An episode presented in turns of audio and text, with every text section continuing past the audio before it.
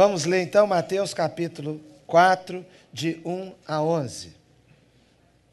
Diz assim a boa palavra do nosso Deus. Então Jesus foi levado pelo Espírito ao deserto para ser tentado pelo diabo. Depois de jejuar 40 dias e 40 noites, teve fome. O tentador aproximou-se dele e disse: Se és o filho de Deus, manda que estas pedras se transformem em pães. Jesus respondeu: Está escrito: Nem só de pão viverá o homem, mas de toda palavra que procede da boca de Deus. Então o diabo levou a cidade santa, colocou na parte mais alta do templo e lhe disse: Se és o filho de Deus, joga-te daqui para baixo, pois está escrito: Ele dará ordens a seus anjos a seu respeito, e com as mãos eles o segurarão, para que não para que você não tropece em alguma pedra. Jesus lhe respondeu: Também está escrito: Não ponha à prova o Senhor, o seu Deus. Depois o diabo o levou a um monte muito alto e mostrou-lhe todos os reinos do mundo e o seu esplendor. E disse-lhe: Tudo isso te darei se te prostrares e me adorares.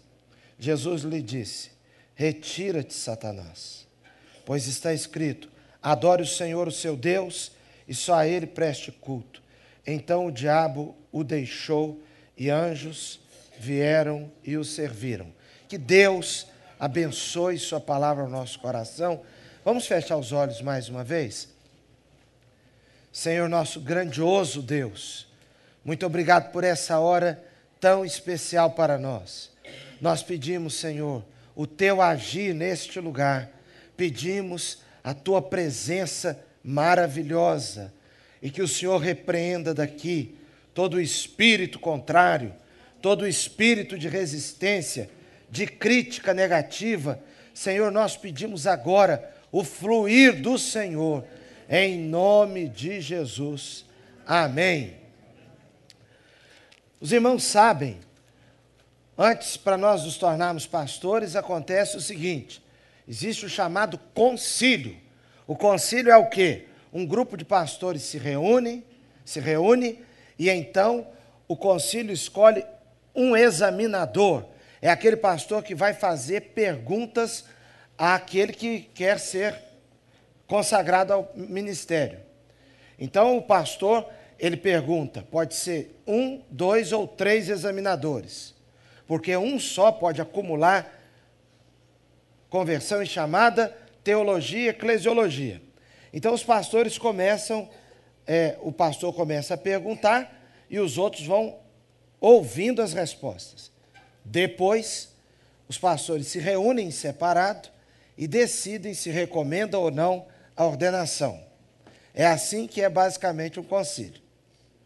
Um rapaz estava sendo entrevistado para ser é, para, no concílio. Então alguém perguntou: o irmão crê no diabo? Ele disse não. Quando ele disse não, o examinador pensou que ele havia se enganado, não havia entendido a pergunta direito. E ele repetiu: Não, eu estou perguntando se o irmão acredita no diabo. Se o irmão acredita no diabo e se o diabo tem poder, ele disse: Eu não acredito no diabo e o diabo não tem poder.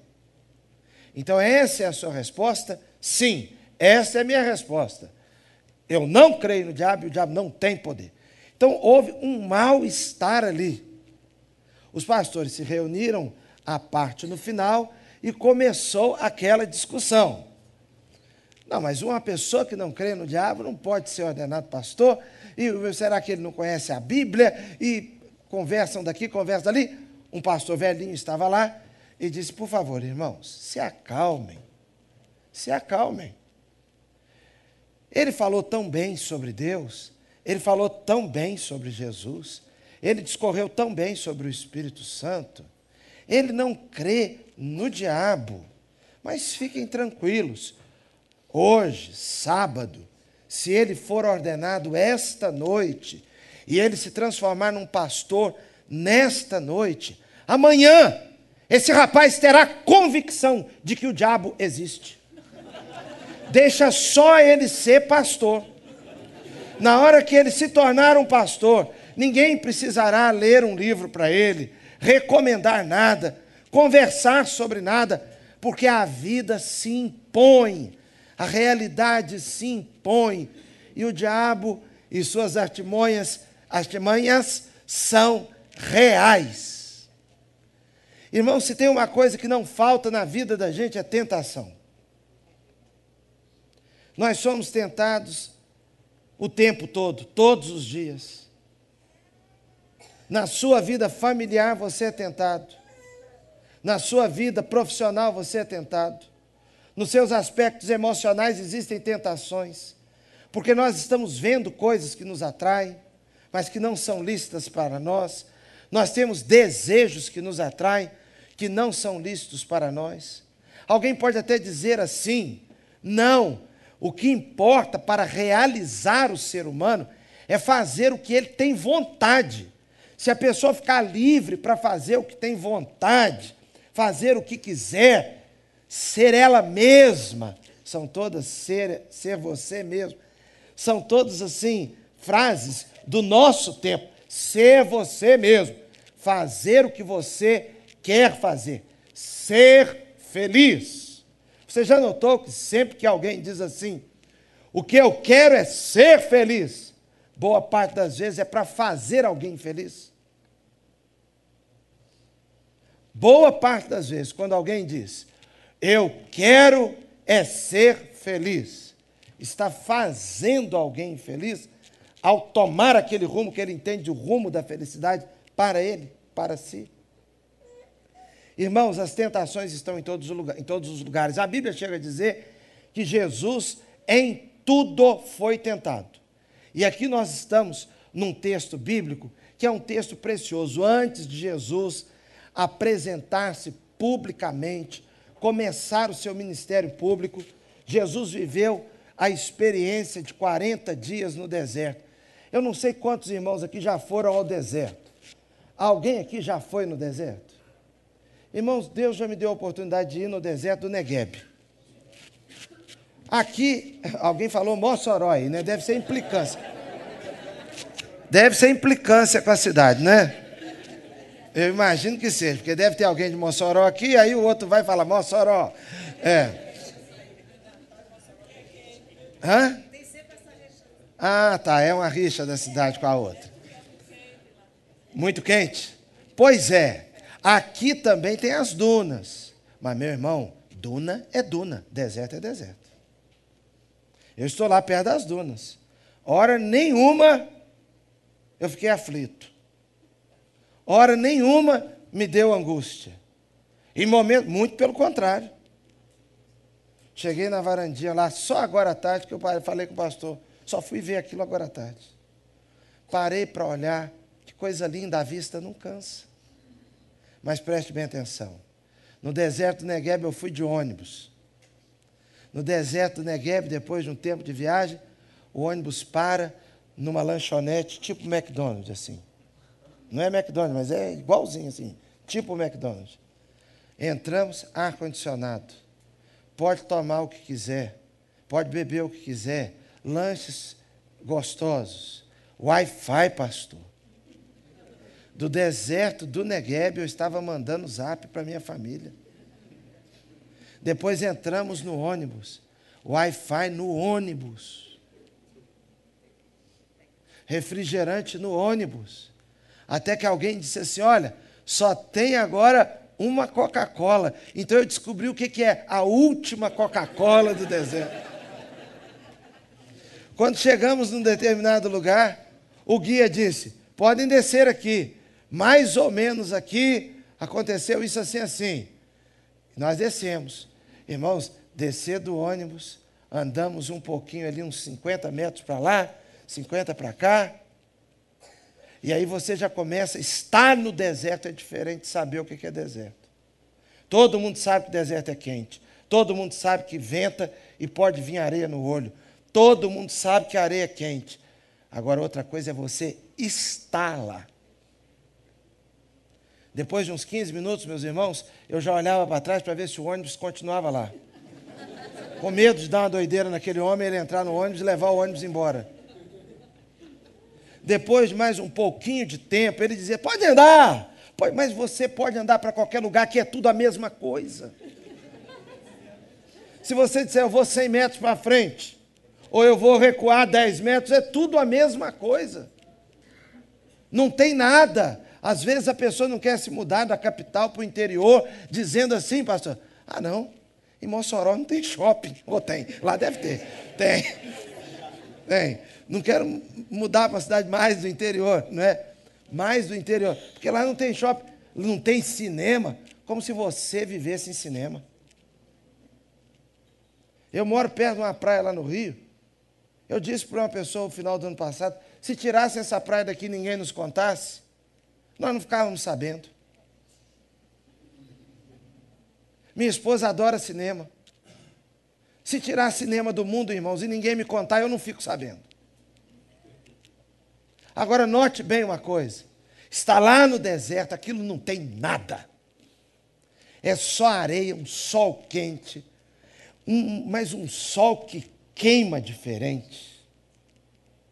Aí você entende por que aqueles árabes usam aquelas roupas longas. Porque você não sua. A roupa é para proteger a pele. A roupa é para proteger a pele. Não tem umidade igual aqui no Brasil. Não fica abafado, fica só quente.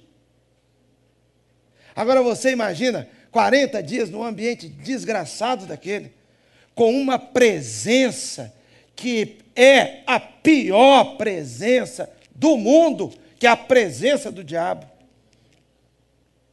Nada se compara, meus irmãos, a uma presença ruim como aquela. Você tem gente na sua família, na sua família não, na família do seu vizinho, que seu vizinho fica até desanimado em um jantar, a um almoço, quando sabe que aquela pessoa vai. Você conhece gente, você não. Mas tem gente assim que você já ouviu falar que só de um outro entrar no carro já fica aquele ambiente meio ruim. A pessoa tem uma conversa com você, há pessoas, irmãos, que uma hora de conversa com ela vale mais em desgaste do que cinco dias de serviço. Porque a sua energia vai toda embora. Você tem uma discussão com uma pessoa, que você sai dali arrasado. Discutir desgasta mais do que trabalhar. Ter atrito desgasta mais do que trabalhar. Agora você imagina aquela presença do diabo, sem um pingo de graça. Sem um pingo de graça. Eu cheguei ali, o pastor foi me buscar, o tempo todo com graça. Pastor, já estamos saindo. Posso voltar no quarto para pegar um remédio? Pode. Será que lá na igreja dá para fazer um gargarejo? Dá. Pastor, dá para parar na farmácia e pegar um, um, um,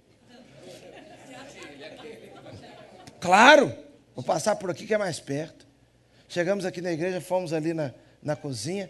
A irmã rapidamente mornou a água colocou o sal. Tá bom assim, pastor? Mais sal, menos sal. Ah. Cheguei ali na porta, a irmã me disse: prazer em revê-lo. Eu pensei, ela está pensando que eu frequento aqui. Ela disse: não, eu estive lá servindo água, lá, café, eu vi o senhor lá.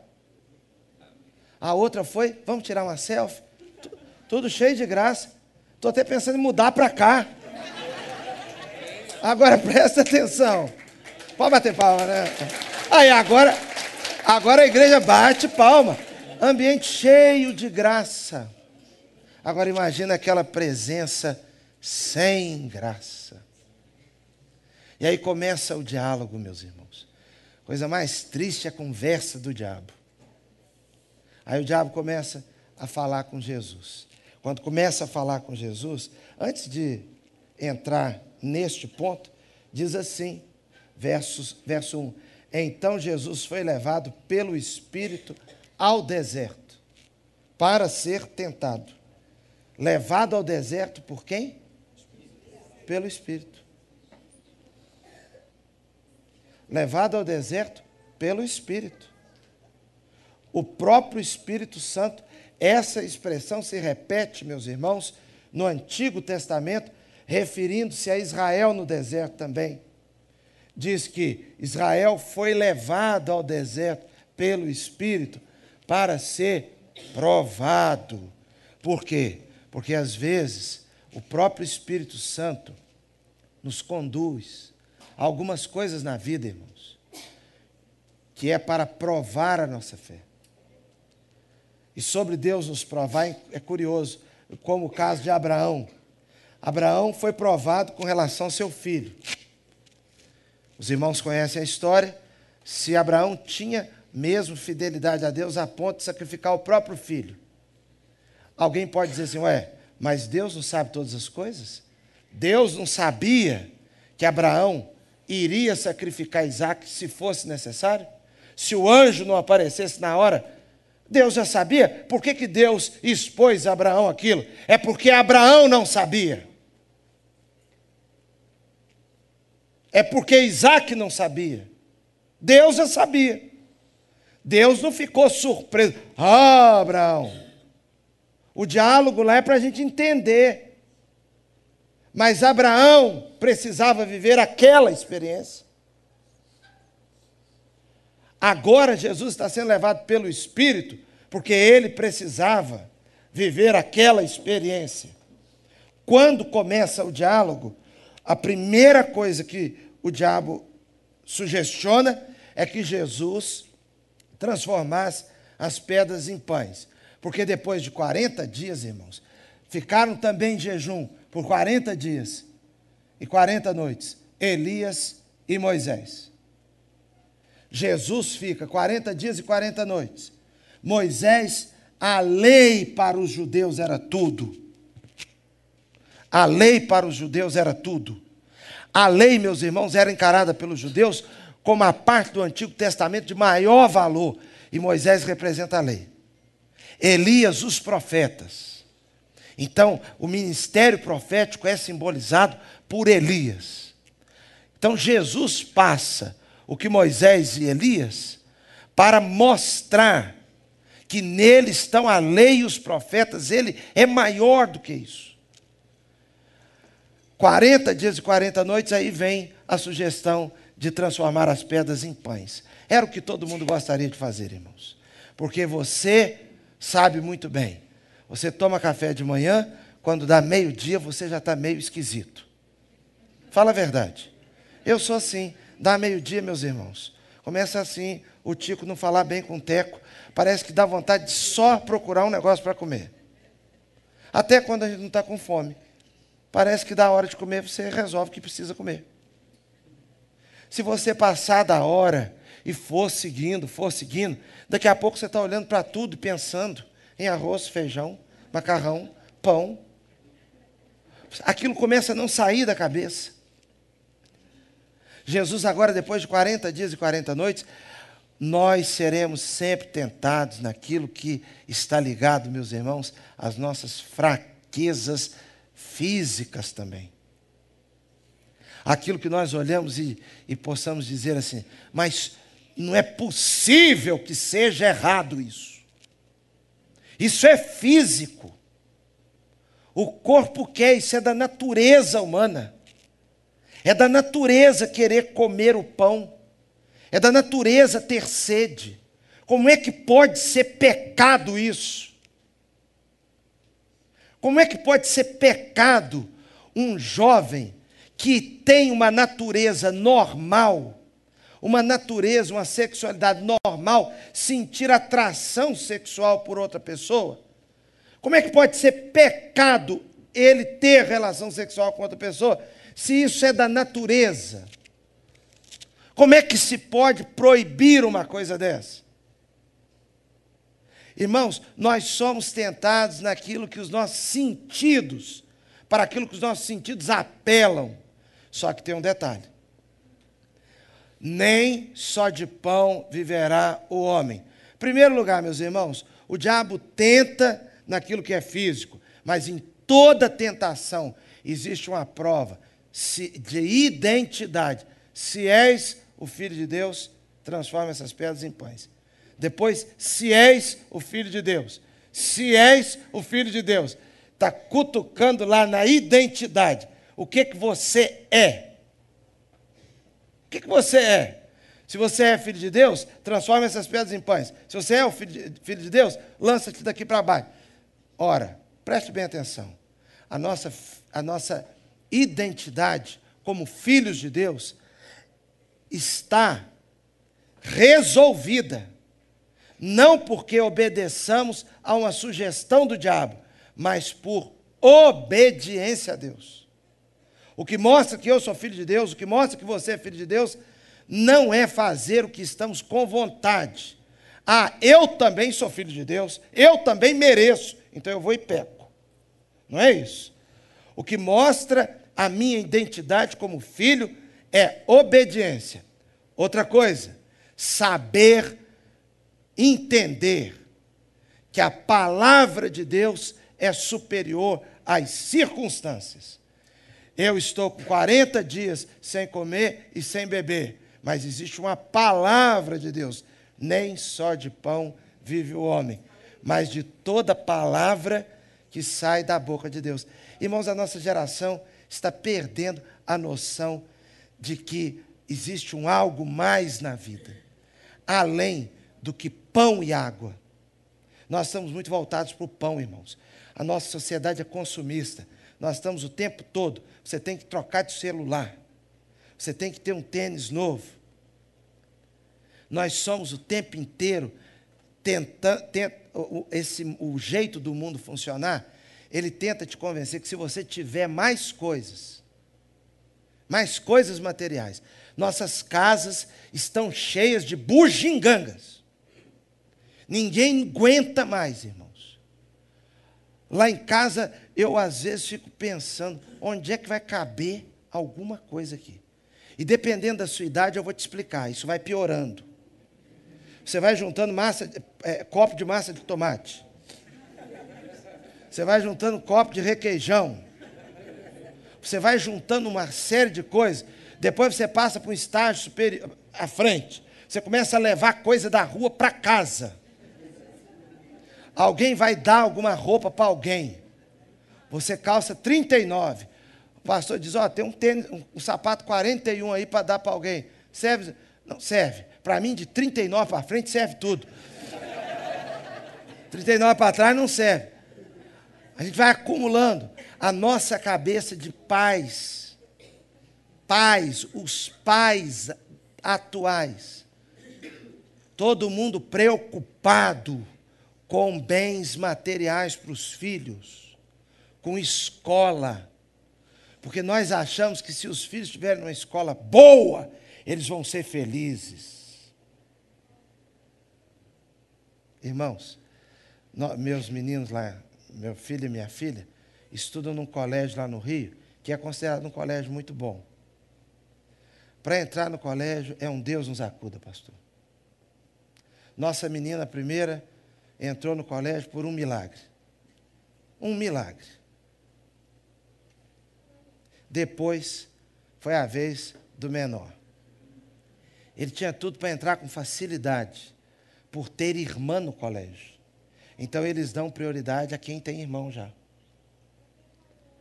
Só que houve um problema lá que ele ficou de fora, porque eu recebi um comunicado errado. Fui ao diretor, mostrei ao diretor, conversei com o diretor, mas não teve jeito, irmãos. Eles são rigorosos. Muito bem. Tive que ir para um sorteio lá para o menino entrar. Mas o sorteio, irmãos, quando eu cheguei no colégio, o colégio é grande. Tinha uma quantidade de carros que parecia que estava tendo uma festa lá. O auditório do colégio lotado de pais e haveria o sorteio dos, no, por números para ver quem ia ter a vaga. O meu menino estava lá. E o sorteio é público. Colocam lá um saco assim, uma pessoa tira e entrega ao diretor. Irmãos, o diretor vai lendo os nomes. Por exemplo, vamos supor, né? Estou criando esse nome aqui. Gabriela Assis Moura. Aos pais. Ah, os irmãos, parecia. É para entrar lá no. Como é o nome? É. Jardim? Jardim era na nossa época, né? É maternal. É, não, é os, os pequenininhos lá. Vocês estão mais confusos do que eu, cada um fala uma coisa. Criancinha lá, irmãos, de educação infantil não é. Tá bom, cinco anos, tá? É. É, pois é, mas educação infantil é mais do que aquele pedacinho, é para frente também. Então, vamos lá. É, para entrar lá com cinco aninhos. Irmãos, parecia que o menino estava recebendo o diploma da faculdade. Por quê? Porque os pais estão ali é, naquela ansiedade, naquele, naquele medo, naquela batalha. Porque nós achamos que se os filhos estiverem numa escola boa, fizer um bom curso de pré-vestibular, fizer um bom Enem, eles vão ser felizes. Agora, o que não falta é gente bem formada e doida, aloprada, esquisita, falando sozinho na rua, sem conseguir conviver com ninguém, com problema, com doidice. Irmão, irmã, nem só de pão vive, mas da palavra. Irmãos, existe uma expressão na Bíblia, um termo na Bíblia para palavra, que é a palavra rema, que é uma palavra que move a nossa vida, uma palavra que sustenta a vida. Então, nem só de pão vive o homem, mas de toda palavra, porque Jesus cita aqui o livro de Deuteronômio. Porque quando o povo estava no deserto e começa a faltar pão, Deus disse: não é só de pão, não, hein? Não é só de pão, não. A nossa insatisfação é total, irmãos, às vezes, por conta de nada. Quantas vezes nós chegamos em casa depois de um culto maravilhoso como esse? Entramos, olhamos na cozinha e dizemos assim: não tem nada para comer. Isso é até um pecado. Isso é até um pecado. Quando a maioria das vezes a gente diz que não tem nada para comer, tem um monte de coisa para comer. Não é verdade? Quem fica mais triste com essas coisas são os pais. Porque os pais ficam até sentidos. A gente fala o que com os filhos? Os avós. Ó, tem muita criança na África que não tem nada, você tem tudo. Não é assim? Muita criança de rua, meu filho, não faz uma coisa dessa, não. Vou levar para te mostrar lá no meio da rua lá. Não é assim? É desse jeito. Essa expressão eu uso muito, sabia? É desse jeito. Mas então, irmãos, Jesus ali está nos lembrando: cuidado, porque não é só de pão, não é só daquilo que a nossa carne, que o nosso físico quer. O diálogo continua. E aí o diabo diz para Jesus: Jesus respondeu: Está escrito, nem só de pão verá o homem, mas de toda palavra que sai da boca de Deus. Então o diabo levou a cidade santa, colocou na parte mais alta do templo e disse: Se és o filho de Deus, joga-te daqui para baixo, pois está escrito. Agora o diabo cita a Bíblia. O diabo cita o Salmo 91. Ele cita o Salmo 91 quando diz: Ele dará ordens aos seus anjos a seu respeito. Esse texto é lindo, irmãos. Mas o diabo nunca usa para abençoar. É sempre para bagunçar. Sempre para bagunçar. Texto é lindo lá. Você já imaginou? Deus dará ordens aos seus anjos a seu respeito. É coisa que nós mais queremos, pastor. E o que eu quero, sinceramente, para o senhor é que Deus dê uma ordem a um anjo a seu respeito, pastor Marcelo, e resolva esse negócio aí. Fiquei até arrepiado aqui, sinceramente. Sinceramente, é Deus chamar, é Deus falar com o anjo daquele lá. E se ele quiser atravessar os anjos também, ele fala: Eu vou direto. E ele falar pelo nome.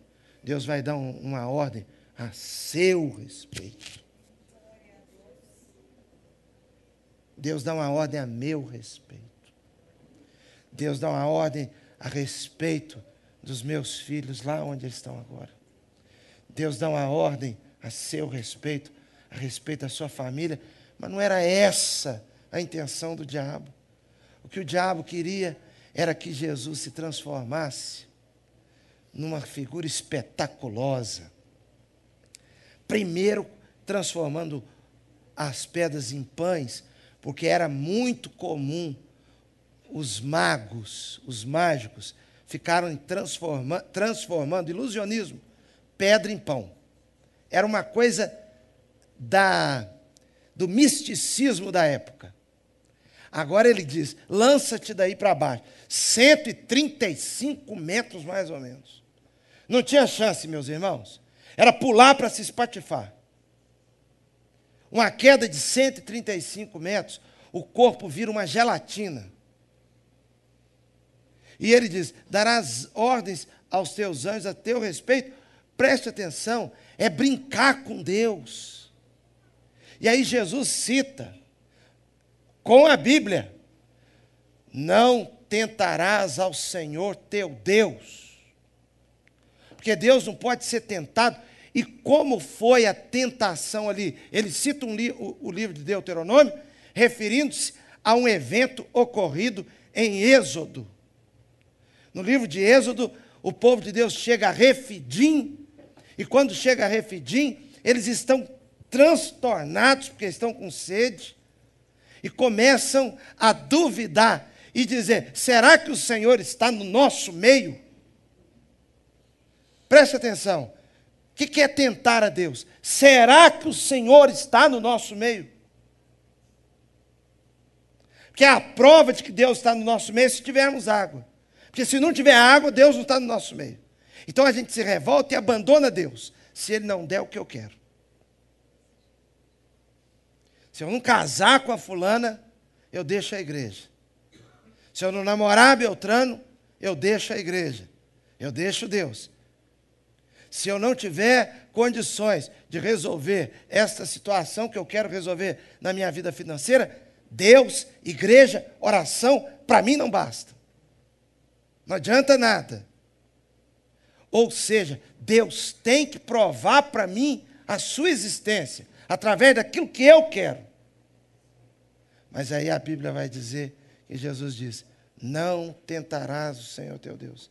Irmãos, uma das coisas mais difíceis para nós é quando a vida está indo de um jeito que a gente não quer e a gente continuar firme em Deus. É uma das coisas mais difíceis o texto continua. E aí o diabo leva Jesus. Então o diabo levou a cidade santa. Depois no verso 7. Jesus responde, verso 8. Depois o diabo levou a um monte muito alto e mostrou-lhe todos os reinos do mundo e seu esplendor. Coisa curiosa isso aqui. O esplendor de todos os reinos do mundo. Qual é o esplendor dos reinos do mundo, irmãos? Está tudo ligado, tudo. O esplendor do mundo está tudo ligado à vaidade, à concupiscência dos olhos, à ostentação dos bens, conforme diz 1 João capítulo 2, os versos de 15 a 17. O que, que é o mundo? O mundo é isso concupiscência dos olhos, soberba da vida ou ostentação dos bens. É isso que é o mundo. Então Jesus foi levado e aí mostrou os, os reinos do mundo. Já parou para pensar na glória dos reinos?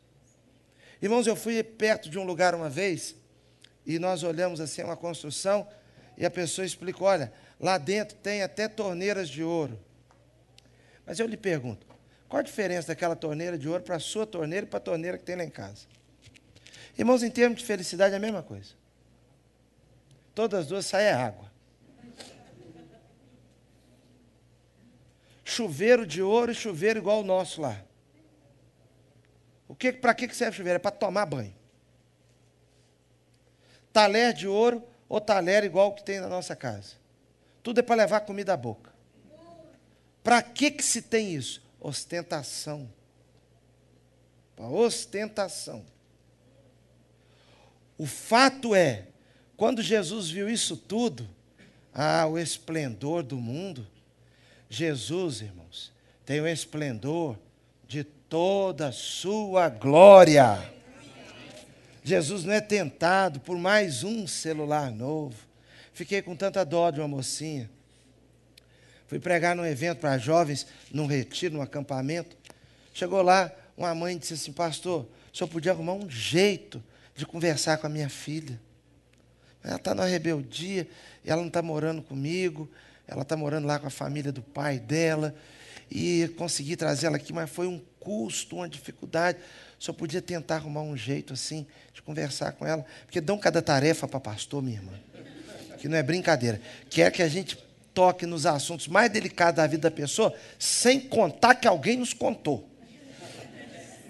Não é assim? Ó, oh, teve uma vez que eu recebi uma ligação assim, pastor, estou falando até baixo aqui. Eu disse, o que foi, irmã fulana?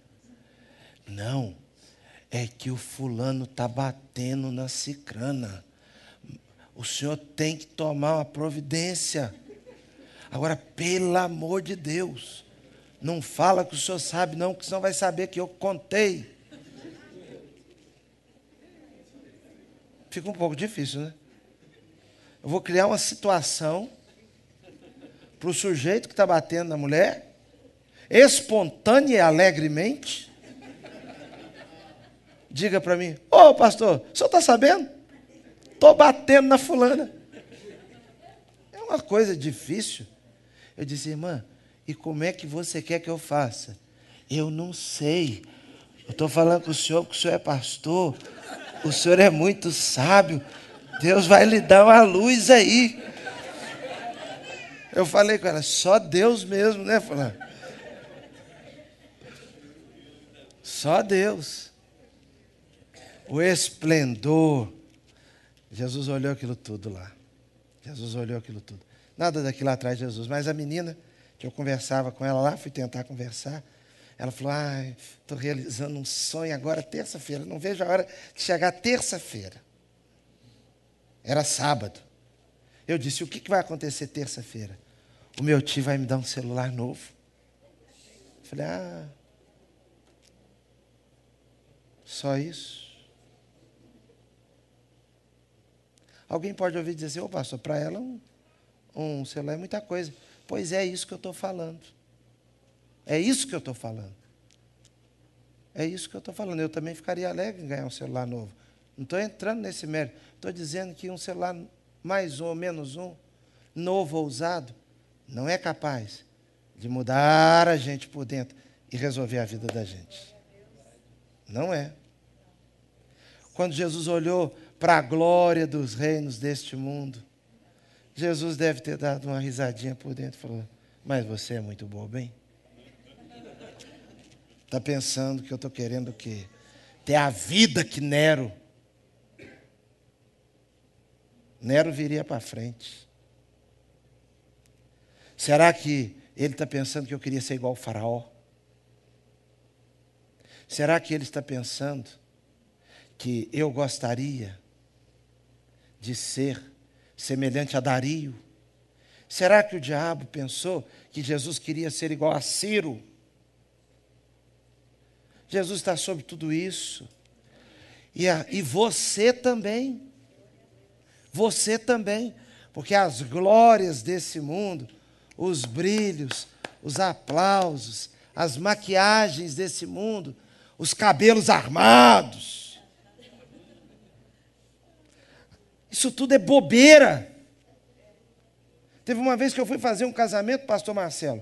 Na hora que a noiva apontou lá, eu fiquei até com medo de estar tá fazendo casamento da pessoa errada. Que eu falei, mas não é ela, não. Ela veio tão armada, coitadinha, que eu pensei, isso é até um. Vale até um depois entrar com ação na justiça de vício redibitório, que é quando você compra uma coisa pensando que é uma coisa e depois é outra coisa.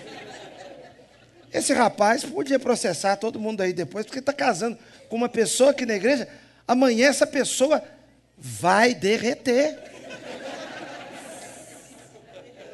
Ela não vai existir. Quando Jesus olhou aquele brilho, Jesus disse assim: Olha, porque Jesus, o diabo colocou uma condição. Porque diabo tem condição, tá? Diabo impõe condição. Porque diabo não sabe dar nada para ninguém. Porque dar é um ato de amor. Só doa quem ama. O diabo só sabe, diabo é agiota. Existe essa expressão aqui?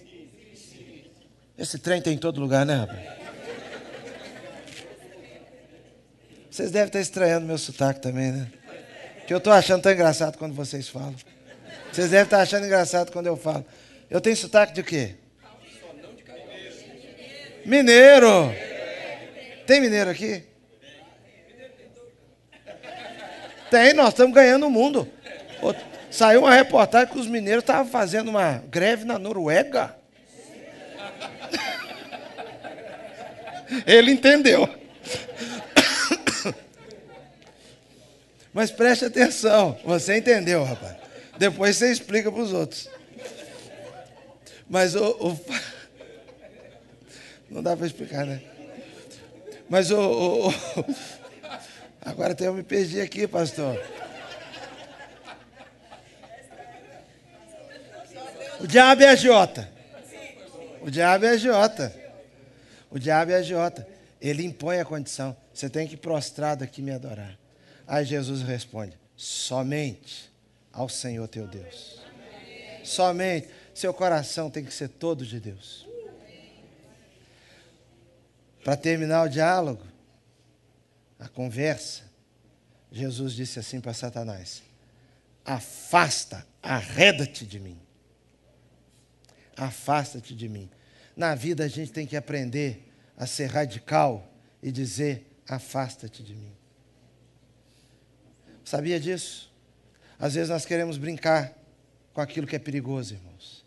Outro dia uma mulher aí saiu na internet, foi tirar uma selfie na jaula de um bicho daquele lá, que não sei se é tigre, leopardo, e ela subiu assim na cerca para tirar a selfie.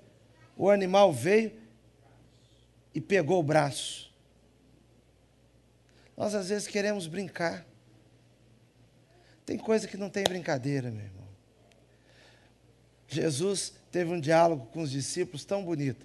Jesus perguntou: Quem dizem os homens que eu sou? Aí Pedro responde. Aí disseram lá: Uns dizem que o senhor é esse, aquele. E vocês, quem dizem? Pedro respondeu. Pedro disse: Tu és o Cristo, o Filho do Deus vivo.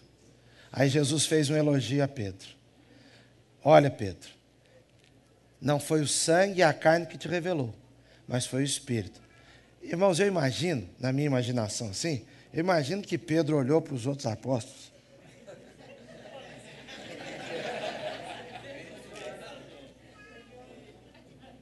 Deu assim. Eu sou bom. Demorou um pouquinho, irmãos. Esse negócio está saindo aqui da minha orelha. A minha orelha é muito grande, pastor. A sua é pequena aqui. Mas eh, demorou um pouquinho. Jesus falou que ia ser morto. E que ia para a cruz. Aí Pedro começou a tentar convencer Jesus que não. De jeito nenhum. Aí, Pedro, aí Jesus disse para Pedro: Para trás de mim, Satanás, porque não estás pensando nas coisas de Deus, mas dos homens. Aprender a dizer para trás de mim. Porque a Bíblia diz: resisti ao diabo, e ele fugirá de vós.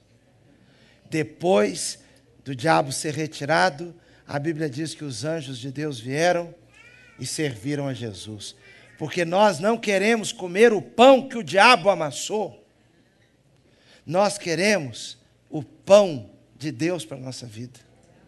Aquilo que vem de Deus para nós, aquilo que é uma resposta do Senhor, aquilo que é uma providência de Deus, aquilo que é um agir de Deus para a sua vida, aquela pessoa que Deus traz até você que abençoa a sua família, abençoa você, abençoa a sogra, o sogro, os cunhados, as cunhadas, fica todo mundo abençoado. Eu tenho uma cunhada, tenho duas cunhadas por parte da minha esposa, meus, meus dois cunhados, irmãos da minha esposa, são muito bem casados, irmãos. Tenho uma cunhada minha que é uma pastora na nossa família. Ela abençoa todo mundo, irmãos. Tem um doente, ela faz uma corrente de oração, faz jejum, foi ter uma reunião lá na casa, nós estávamos uns dias na casa do meu cunhado, resolvemos fazer um momento de oração lá, pastor. Pastor, pensa numa reunião pentecostal. O fogo desceu lá naquela sala. A minha menina começou a andar com a tia pelo meio da casa. Irmãos, se você não gosta desse tipo de coisa, é, não tem problema. Tem. Eu, eu fiquei sentado no sofá orando batistamente. Se você está pensando mal, pensa mal delas. Ah, mas a minha cunhada começou a expulsar os demônios que estão atrapalhando nossa família, que não sei o quê e tal. E eu ali só, amém, Senhor. A minha cunhada é uma bênção incentiva todo mundo, dá uma palavra boa para todo mundo. Se tem um doente, ela ajuda, dá apoio para a esposa, faz de tudo. Uma pessoa daquela só pode ter sido dada pelo Espírito de Deus. Agora, tem também aquela coisinha, não tem? Aquela coisinha que aparece bonitinha. Ah, é uma gracinha, muito bonzinho. Lá no Rio de Janeiro fala sonso. Aqui. O que é o sonso aqui, hein, pastor? É, o disfarçado. Lá na minha terra o sonso é outro jeito. O sonso é o, o lento. Mas lá no Rio o sonso é disfarçado. É aquele sonsão. Ele chega, é, chega para fazer infeliz, para trazer aquele transtorno na família. O pai da moça a mãe, aquela angústia e aquela paixão da menina por ele. Irmãos, que Deus diga, que Jesus diga para um trem desse na vida da gente: arreda-te, Satanás, porque isso não é coisa de Deus. Uma profissão que você começa a desenvolver, daqui a pouco você começa a se transformar em outra pessoa, começa a ganhar muito dinheiro, começa a ficar com mais sede de dinheiro ainda, começa a ficar menos generoso, começa a ficar muito vaidoso. Isso não é de Deus, não. Para trás de mim, Satanás. Aprender a dizer, arreda-te, porque Deus tem o pão que você e sua família precisam. Vamos orar? Gostaria de orar com você que vai entregar a sua vida a Cristo nesta noite. Quem sabe você veio aqui agora, está afastado do Evangelho, já foi membro de alguma igreja e hoje você veio no culto aqui. Essa é a hora, esse é o momento do seu retorno, do seu reencontro. Pode ser também que você esteja sentindo um toque de Deus na sua vida, para que você entregue a sua vida a Jesus e diga: Pastor, ore por mim, porque eu quero Deus na minha vida. Eu reconheço que preciso. Essa é uma hora que nós gostaríamos de orar por você. Feche os seus olhos agora, vamos orar.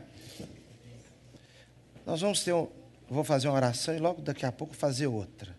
Senhor Deus, quem entre nós aqui, o Senhor marcou um encontro para essa noite, para que volte para o Senhor ou para que entregue a vida ao Senhor nesta noite.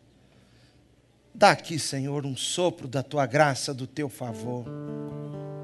Em nome de Jesus, dê a coragem para tomar uma decisão de andar com o Senhor. Nós choramos em nome de Jesus. Amém. Pediria para fazer, para acender a luz só um pouquinho, igual estava antes. Não. É aquele, é aquele meio termo que ficou. Esse aí?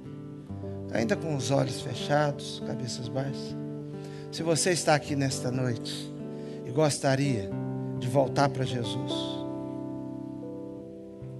eu queria lhe convidar para levantar sua mão, que eu queria orar de novo por você. Ou se você deseja entregar a sua vida a Cristo, levante a sua mão agora onde você está. Eu quero orar daqui por você. Você que quer entregar a vida a Cristo ou reconciliar-se com Jesus. Pode levantar a sua mão onde você está agora. Vai ser uma bênção maravilhosa. Se você quer reconhecer que precisa do Senhor, levante a sua mão agora em nome de Jesus. Nós vamos orar. Sua vida vai ser tão abençoada. Porque Deus tem o pão que você precisa. Vamos orar?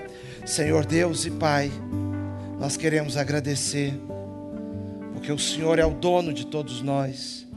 O Senhor conhece esse lugar e estamos todos debaixo do teu olhar. Senhor, eu te peço, nós pedimos aqui, que o Senhor dê a cada um aquilo que cada um de nós necessita, em nome de Jesus. Amém.